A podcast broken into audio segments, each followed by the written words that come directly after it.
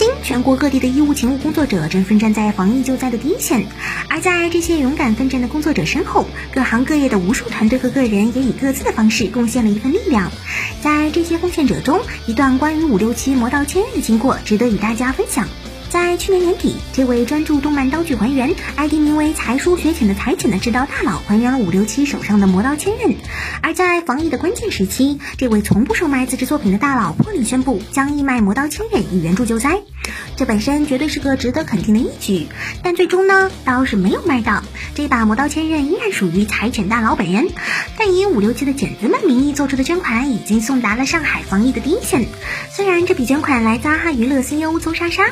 但正如邹总声明中所说，这也是每一位爱着五六七的剪子的心意。而关于五六七同人作品商业化的问题，大家可以自行到官方声明中观看。总之呢，这次捐款来自善意，最终也传递到了他所应到达的地方。为裁剪大佬和剪子们点赞。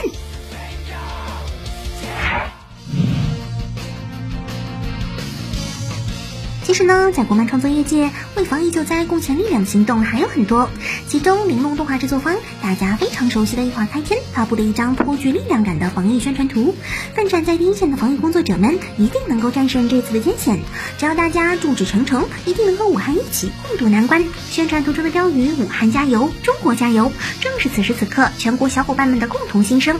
而国漫业界的无数组织、公司和创作者，也都在为此传递了一份信念与力量。无论是共青团中央发布的抗击疫情原创漫画征集，中国电影美术学会发起了战疫情 CG 艺术主题创作征集，还是无数团队与个人的慷慨捐助，都为这场防疫行动添上了一份力。武汉加油，中国加油，齐心协力，众志成城，疫情终会被战胜。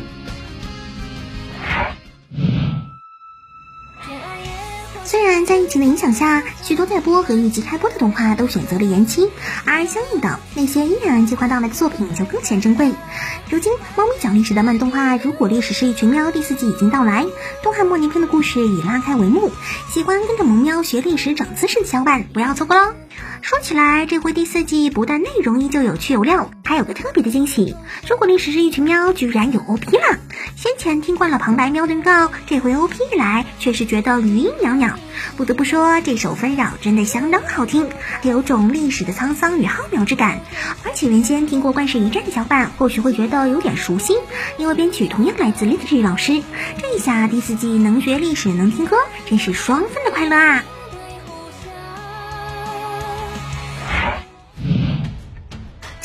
姜子牙因为疫情原因和其他影片一起撤出了春节档，这部广受期待的神话电影要过段时间才能看到啦。不过在过年期间，另一部改编自《白蛇传》的电影《白蛇之白素贞》发布概念预告了。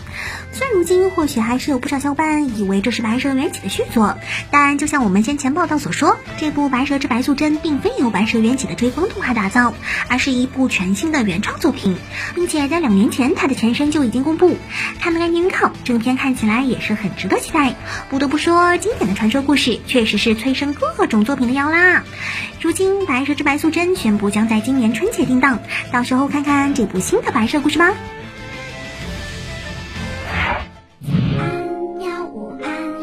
晚安二零一九年，国漫电影确实取得了相当的成功，而其中《罗小黑战记》率先迈出了在日本同期放映的脚步。正因罗小黑本身的萌萌形象以及海外放映的安排，罗小黑在日本的人气也获得了显著提升。而今，日本知名动画奖项东京动画奖中的二零一九动画粉丝奖中，在排行榜上，《罗小黑战记》大电影取得了第十九位的成绩，这也是自东京动画奖设立以来首次有国漫电影进入排行。还记得去年电影放映期间，钢炼 F A 监督对罗小黑不吝赞美，日本的罗小黑同人图也相当之多。相信之后的罗小黑大电影依然会继续在海外放映吗？